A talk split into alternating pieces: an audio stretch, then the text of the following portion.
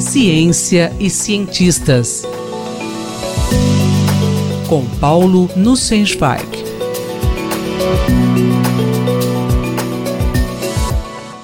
Professor Paulo Nussensweig, quem era o cientista que desenvolveu um conceito essencial para a física quântica? Caro Júlio, caras e caros ouvintes. Na última coluna, falamos sobre o experimento de Sterling-Gerlach, que foi crucial para a descoberta do spin. Uma das figuras mais importantes para compreender a física do spin foi Wolfgang Pauli, nascido na Áustria em 1900. Desde muito jovem, Pauli foi conhecido como um prodígio, extremamente talentoso com a matemática, de rigor intelectual muito apurado e de grande clareza conceitual. Ele fez seus estudos universitários e concluiu o doutorado aos 21 anos de idade na Universidade de Munique, sob a orientação do grande físico Arnold Sommerfeld. No processo de formulação da nova física quântica, nos primórdios do século XX, havia muitos resultados experimentais que desafiavam a compreensão dos cientistas.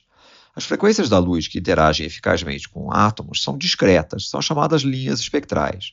Em presença de campos magnéticos externos, essas linhas se desdobram, dando origem a conjuntos de linhas próximas, o que é conhecido como efeito Zeeman. Era esperado um número ímpar de linhas. No caso mais simples, seriam três. Porém, para várias espécies atômicas, eram observadas apenas duas linhas. A semelhança com a separação do feixe de átomos de prata no experimento de Sterling-Gerlach não é coincidência. Isso foi chamado de efeito Zeeman anômalo. Pauli relata que, em certa ocasião, ao vagar pelas ruas de Copenhagen, encontrou um colega que lhe disse amigavelmente: Você parece muito infeliz.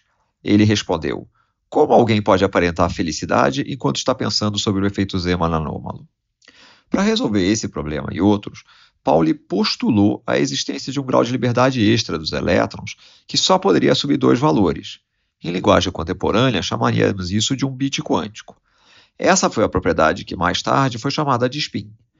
Com esse grau de liberdade a mais, ele formulou outra hipótese, que dois elétrons não poderiam ter exatamente as mesmas propriedades. Eles não poderiam ocupar o mesmo estado quântico. Esse princípio de exclusão, o princípio de exclusão de Pauli, lhe permitiu explicar várias das características da estrutura atômica e lhe valeu o Prêmio Nobel de Física em 1945. Entre as muitas contribuições de grande importância para a física teórica, Pauli foi o primeiro a sugerir a existência de uma nova partícula neutra de massa muito pequena para explicar o misterioso decaimento beta dos núcleos atômicos, que parecia violar o princípio de conservação da energia. Posteriormente, Enrico Fermi lhe deu o nome de neutrino. Pauli tinha personalidade forte ele era arrogante? Por seu grande rigor intelectual e perfeccionismo, Pauli era extremamente crítico em relação ao seu trabalho e ao trabalho dos outros. Possivelmente por essa razão, vários, várias de suas grandes contribuições nunca foram publicadas. Elas foram discutidas com colegas através de cartas, em extensa correspondência que manteve ao longo da vida. Ele não tinha muita paciência para coisas que achava irrelevantes. Ao mesmo tempo em que suas críticas eram temidas, os físicos sempre queriam saber sua opinião sobre assuntos controversos. Ele chegou a ser conhecido como a consciência da física teórica. Mas há vários relatos de comentários ácidos, desde que ele era muito jovem. Por exemplo, quando ainda era um estudante desconhecido em Munique, durante uma visita do já célebre Einstein, ele teria comentado numa sala cheia: Sabem, o que o Sr. Einstein disse não é de todo idiota. Já mais experiente, ele teria dito a um colega: Senhor X, não me incomoda que o seu raciocínio seja tão lento. O que não gosto é que o senhor publique mais rapidamente do que pensa. O comentário mais ferino e célebre foi dito quando um colega perguntou sua opinião sobre o trabalho de um jovem físico que suspeitava não ter grande valor. Pauli sacramentou: sequer está errado. Pauli foi um físico teórico sem qualquer aptidão para experimentos. Havia até um mito que ele seria tão desastrado que a simples proximidade dele seria suficiente para causar falhas em equipamentos, o que ficou conhecido como efeito Pauli. Ele próprio se divertia com essa noção. Num exemplo emblemático, um equipamento sofisticado em Göttingen parou misteriosamente de funcionar sem que Pauli estivesse por perto.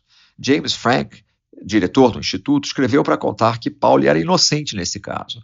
Ocorre que, justamente, Paulo estava viajando de trem para Copenhagen e parou para trocar de trens na estação de Göttingen no momento do incidente.